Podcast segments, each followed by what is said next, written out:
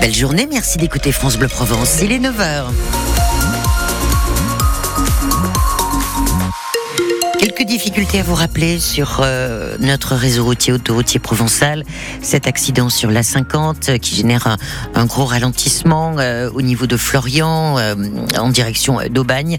Deux véhicules sur la voie de gauche. Autre souci, hier sur la 570, accident entre deux véhicules dans le sens Lagarde hier. Et puis sur la 50 aussi, gros ralentissement au niveau de la Seine avec un accident dans le sens Marseille-Toulon. Vos inforoutes, vous êtes prioritaire. N'hésitez pas un coup de fil à France Bleu Provence au 04 42 38 08 08.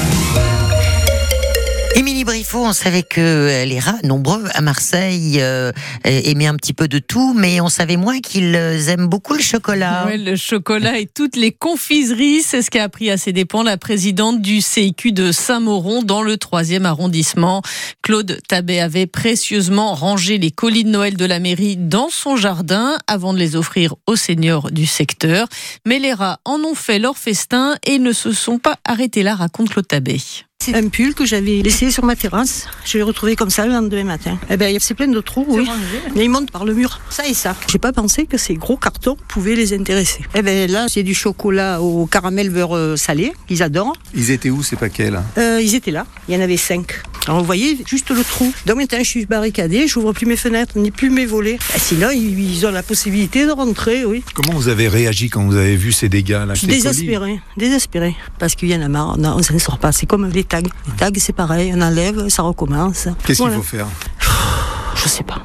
Le soupir qui en est le don de Claude Tabet au micro France Bleu Provence de Laurent Grolet. Les photos du pull et des colis de Noël grignotés par les rongeurs sont sur francebleu.fr. C'est une rencontre qui s'annonce électrique. Le rendez-vous à l'Elysée entre la FNSEA, les jeunes agriculteurs et Emmanuel Macron. Rencontre traditionnelle chaque année en amont du Salon de l'agriculture.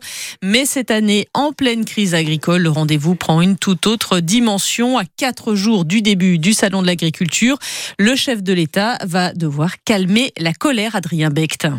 Se faire engueuler, c'est dans le contrat. Pas de doute pour ce conseiller de l'exécutif. L'accueil d'Emmanuel Macron et de ses ministres par les agriculteurs sera forcément mouvementé. La question, c'est plutôt le degré de tension. Alors Gabriel Attal va tenter de la faire baisser. Annonce demain autour d'une future loi agricole, du plan éco-phyto ou encore sur la simplification des arrêtés. Concret, solide et clair, promet un de ses proches. Déplacement agriculture du chef de l'État à l'étude pour jeudi et visite présidentielle du salon samedi envisagée sous un format un peu différent, un parcours dans les allées plus courts, mais un long temps d'échange avec les agriculteurs.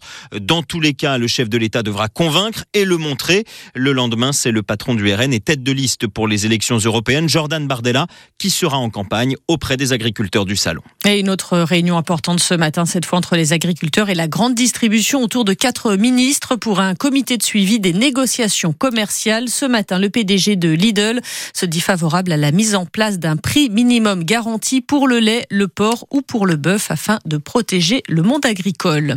Les 35 brancardiers de l'Institut Paoli Calmette à Marseille sont toujours en grève. Le mouvement dure depuis vendredi pour obtenir une revalorisation des salaires et une reconnaissance de leur mission de plus en plus nombreuse. Et puis Jean-Louis Gasset attendu de pied ferme à Marseille. Le Montpellierin, âgé de 70 ans, appelé à la rescousse donc après le départ précipité de Gennaro Gattuso. L'Italien remercié après la défaite de trop dimanche soir à Brest. La valse des entraîneurs se poursuit donc à l'OM. Gattuso aura tenu à peine cinq mois. Alors Gasset va-t-il faire l'affaire? Les supporters marseillais sont sceptiques. Gassi, il a pas un mauvais profil, mais je me demande ce qu'il va venir se mettre à l'âge qu'il a euh, dans ce bourbier.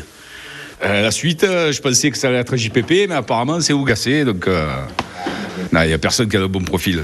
Si tu récupères pas Rongier Verretou, tu peux faire venir même Zidane avec 22 chèvres, tu ne feras pas avancer.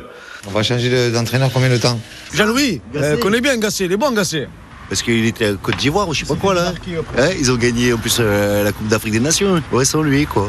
Et ce reportage au micro de Christophe Van Ven est pour juger. Donc, on va attendre le terrain et notamment jeudi soir au Vélodrome, le 16e de finale retour de Ligue Europa contre le Chapcar Donetsk. On attend donc Jean-Louis Gasset sur le banc.